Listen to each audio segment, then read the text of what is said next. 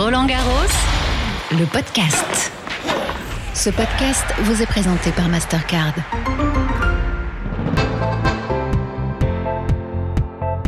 Bonjour à toutes et à tous, bienvenue dans Roland Garros, le podcast, la balade sonore qui tous les jours vous fait découvrir l'envers du décor. Fermez les yeux et laissez-vous guider.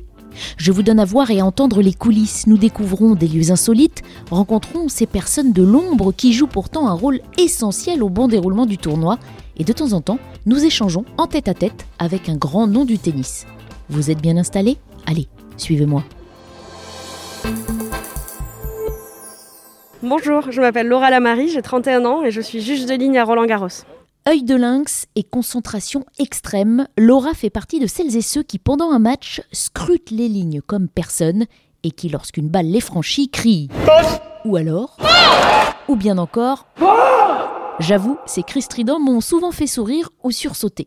Évidemment, ils ne sont qu'une illustration du rôle de juge de ligne qui est loin de se limiter à ses prises de parole sonores et furtives pendant les jeux. C'est ce que Laura nous a expliqué lorsqu'elle a accepté que le podcast la suive quelques heures. La rencontre de. Alors nous avons rendez-vous entre le cours euh, 7 et 9. Je m'approche. Oh, je vois un attroupement d'arbitres en pleine petite réunion. Marco, t'as tout compris, c'est bon? Parfait. J'ai rendez-vous avec Gaël Raison. Il est là ou il est à l'intérieur? Est à. C'est je suis le, le bureau arbitre? Euh, ouais, je vous amène. Alors Gaël n'était pas dans la réunion. Il nous attend à son bureau. On y va. Vous commencez à le connaître cet endroit comme moi. Les sous-sols entre les cours 7 et 9. C'est là qu'on est allé à la rencontre des ramasseurs de balles. Bonjour monsieur. Marqueur. Alors ramasseur de balles c'est en bas, arbitre c'est tout droit. J'y vais. Oh, on découvre des nouveaux endroits. On n'est jamais allé tout droit. Bonjour, je cherche Gaël Raison. À gauche là-bas. À droite. À droite, à gauche. Pardon, droite et droite. J'y vais, je dis Gaël, il va répondre, non? Staff arbitrage. Oh, avec un rack et que des vestes rouges et bleu marine des arbitres. Bonjour Barbara du podcast, je cherche Gaël. Bonjour. Je présente Laura. Bonjour Laura. Enchantée, Laura. Alors, il y a une partie des officiels dont c'est le métier, les arbitres de chaise. Mais Laura, elle fait partie de ces gens qui s'organisent dans leur vie pour pouvoir venir deux ou trois semaines à Roland. J'ai rendez-vous dans 15 minutes au bord du cours. Bah, c'est bon. Moi, je suis juge de ligne à Roland Garros depuis quelques années maintenant. Et donc là, on arrive dans la zone réservée à l'arbitrage où je vais démarrer ma journée et commencer par badger pour signaler euh, au staff et à mes coéquipiers que je suis bien arrivée euh, dans la zone arbitrage pour démarrer ma journée. Oui, la journée commence à Roland Garros, ça s'entend dans tous les haut-parleurs. Donc là, je vais me diriger vers les vestiaires pour me préparer euh, avec ma tenue d'officiel, poser mes affaires. Et aujourd'hui, il fait plutôt beau, donc euh, on ira en polo et en gilet sur le cours. On peut laisser la parka au casier. Bonne nouvelle. Voilà. Sur le cours 11, on court 11, nous vous La voilà prête, ça y est, elle est beaucoup plus crédible dans sa tenue officielle. Attention, ça rigole plus. C'est important de se mettre dans les conditions de match. Toutes les journées sont rythmées avec les mêmes rituels. euh, C'est important. Juge de ligne, ça demande beaucoup de concentration.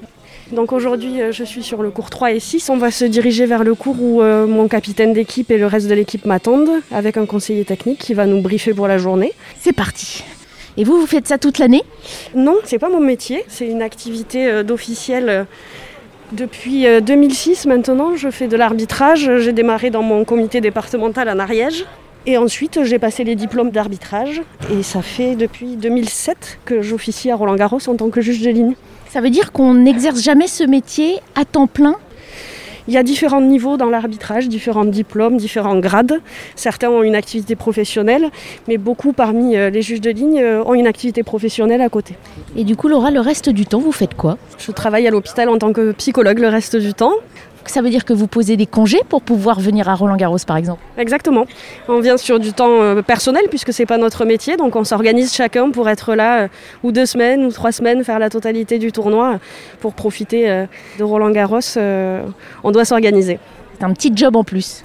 C'est une passion en plus. C'est loin d'être un travail pour nous qui avons justement une vie professionnelle, une vie personnelle à côté. C'est une passion. Je le range du côté de la passion pour ma part. Qu'est-ce qui vous a destiné à faire ça? Au départ, euh, un éducateur sportif de mon club euh, qui m'a proposé, euh, il y avait le trophée du jeune arbitre et qui m'a proposé de monter sur la chaise. Et puis ça m'a beaucoup plu de découvrir cette autre activité autour du tennis, étant joueuse uniquement. Et j'ai pris plaisir à diriger des parties, à être présente dans les coulisses. Je dirais pas que c'est la question du pouvoir, c'est vraiment d'accompagner les parties, d'être là pour que la partie s'organise au mieux, que les joueurs n'aient que leur partie à jouer et que tout se passe au mieux pour eux euh, dans ces moments importants de leur carrière, quel que soit le niveau. Est-ce qu'on a plus de pression quand les joueurs sont plus réputés aussi? Je dirais que c'est du côté de l'expérience aussi. Ça va dans le même ordre que euh, la grandeur du tournoi ou la grandeur des joueurs ou de l'expérience de chacun. Euh, plus on a d'expérience, plus on apprend à gérer. Je pense que c'est ça qui est, qui est primordial. On est arrivé? Au bord du cours numéro 6 et on va attendre l'équipe qui ne devrait pas tarder. On a rendez-vous dans 10 minutes, on est même un peu en avance. Alors vous êtes combien pour un match?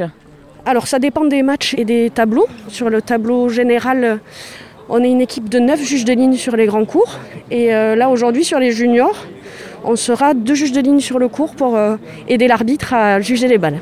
Est-ce que vous avez une place attitrée? Ça dépend, on a des lignes attitrées, euh, vous avez dû repérer les différentes lignes sur le cours, il y a la ligne de service à juger, les lignes de fond, celles qui sont spécifiques aux fautes de pied et à, à la longueur de balle, et puis les lignes de couloir qu'on appelle les longues, et les médianes sur les gros cours aussi, donc euh, ça dépend des habitudes de chacun, de l'expérience de chacun. On peut évoluer sur différentes lignes. Est-ce qu'il y a une position que vous, vous préférez arbitrer? Je m'adapte, je m'adapte.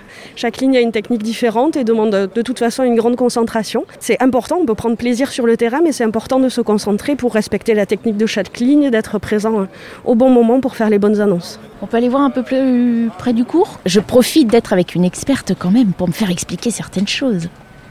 Donc là, il y a les équipes de ramasseurs qui sont euh, avec nous sur le cours. euh. Alors expliquez-nous un petit peu là, on domine euh, un cours annexe sur lequel un match va commencer. Décrivez-nous où vous êtes en général alors. Quelles sont vos places? Pour ma journée d'aujourd'hui, par exemple, euh, moi je vais rentrer sur le cours, je vais être au fond du cours.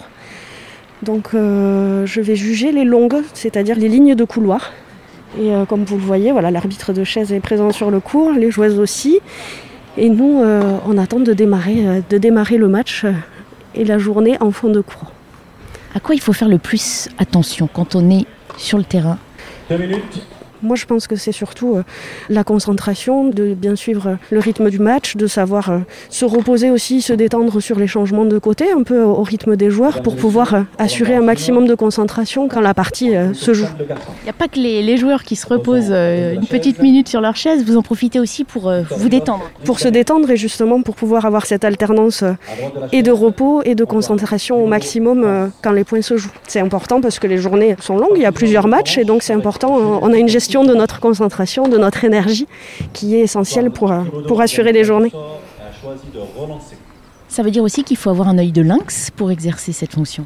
Avoir une bonne vue, c'est évidemment, euh, évidemment très important hein, euh, pour juger les balles. Une bonne technique aussi. Voilà, regarder la ligne au bon moment, euh, prendre les décisions, le temps de lire la trace. Ça vous est arrivé de rater une balle, enfin de ne pas l'avoir bien vue, de vous dire oulala, là, là si on me demande, je suis pas sûre de moi. Ça fait partie aussi de, de l'arbitrage, euh, de faire des erreurs. Puis euh, l'arbitre aussi a le dernier mot à la main. L'arbitre de chaise, euh, parfois il y a des traces qui sont très très proches, qui sont difficiles à lire. Et c'est un vrai travail d'équipe pour prendre la meilleure des décisions. Est-ce que vous avez un meilleur souvenir de vos séances ici à Roland Garros énormément de souvenirs à Roland Garros, puisque j'en ai fait quelques-uns maintenant, et euh, c'est surtout l'atmosphère si particulière de Roland Garros, que ce soit dans les allées, sur le terrain, quels que soient les, selon les matchs. euh, il y a une ambiance au sein des gros cours ou sur certains, parfois même euh, cours dits annexes, euh, selon les matchs. il peut y avoir de belles émotions quand le public est très présent. On vibre aussi, mais voilà, dès que les points reprennent, on assure notre concentration à nouveau pour juger les balles. Mais on ressent aussi toutes ces émotions, c'est important. Parce qu'on imagine que les matchs, finalement, vous les voyez pas vraiment, en tout cas pas comme nous. différemment, mais voilà, pour ma part, quand on est euh, officiel, euh, c'est important d'allier euh, voilà, concentration et beaucoup de plaisir aussi. À se rapprocher du, du conseiller technique pour le briefing de la journée.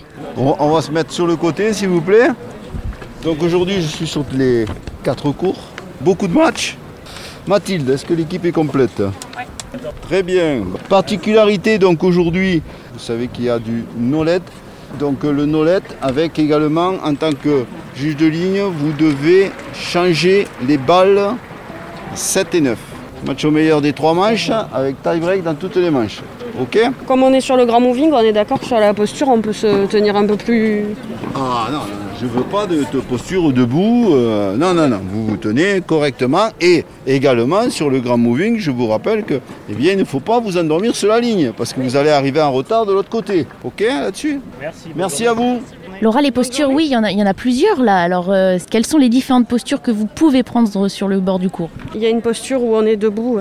Voilà, les bras dans le dos, c'est entre les poings. Et puis, euh, dès qu'on focalise notre concentration, on se met en position, euh, les mains sur les genoux, dans, dans deux jeux, dans deux points. D'accord. Les mains sur les genoux, euh, prêts à être focus sur notre ligne. Et c'est notre position de, de travail de juge de ligne. Et puis, au changement de côté, euh, on va s'asseoir comme les joueurs euh, sur notre chaise.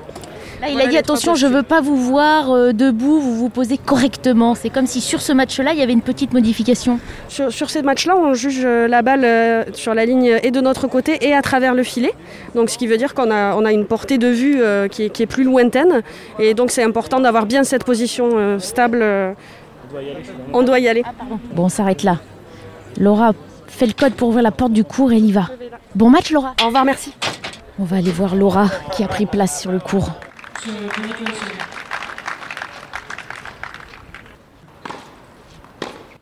Laura a donc pris place au fond du cours, sur le cours numéro 6. Et ils ne sont que deux, elle d'un côté et un autre juge de ligne de l'autre côté. Et donc elle doit alterner au rythme des services de la joueuse devant elle.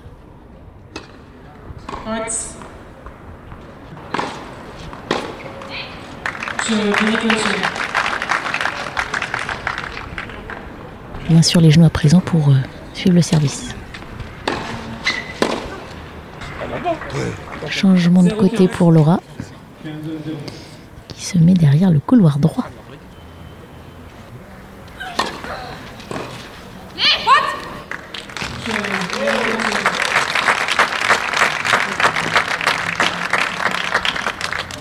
Vous ne l'avez peut-être pas reconnu, mais ce dernier faute, c'était la voix de Laura.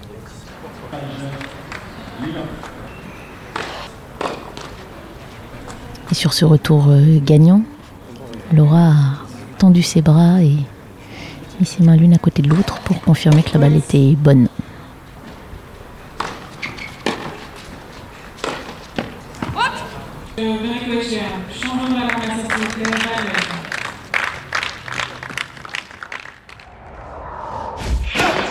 La question du jour. A le droit au couloir quand on joue en double mais pas en simple Réponse collégiale aujourd'hui des anciens joueurs Arnaud Clément et Arnaud Di Pasquale, suivi des précisions de Gaël Raison, chef des arbitres de Roland Garros. Ah, parce qu'on est deux, les deux sur le terrain, donc il y a une couverture de terrain forcément plus grande, donc il faut agrandir un petit peu le terrain, donc voilà, c'est pour ça. Parce que sinon, ça serait trop petit. À deux, on se marcherait dessus, j'imagine. On a un joueur pour couvrir 8 mètres 23 euh, de largeur du terrain en simple. Euh, voilà, la spécificité du double, c'est que le terrain plus grand. On est deux pour défendre son terrain. Je crois que ça vient de l'Antiquité, des ancêtres du jeu, que j'imagine qu'à l'époque, ils trouvaient ça trop facile d'être à deux dans la largeur, donc ils ont rajouté des couloirs pour euh, augmenter peut-être la difficulté et la possibilité pour les adversaires de placer des balles dans un endroit libre. Ce soir, mercredi 9 juin, se déroule la première session de soirée avec du public à Roland Garros. Évidemment, le podcast sera dans les tribunes et vous pouvez compter sur moi pour tout vous raconter demain. En attendant, si vous voulez réécouter un épisode, n'oubliez pas qu'ils sont tous en ligne sur le site officiel rolandgarros.com et sur l'appli Roland Garros, ainsi que sur toutes les plateformes d'écoute à la demande. Allez, gardez la forme, on s'approche doucement du week-end des finales.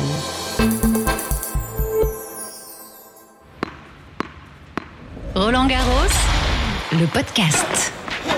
Ce podcast vous a été présenté par Mastercard.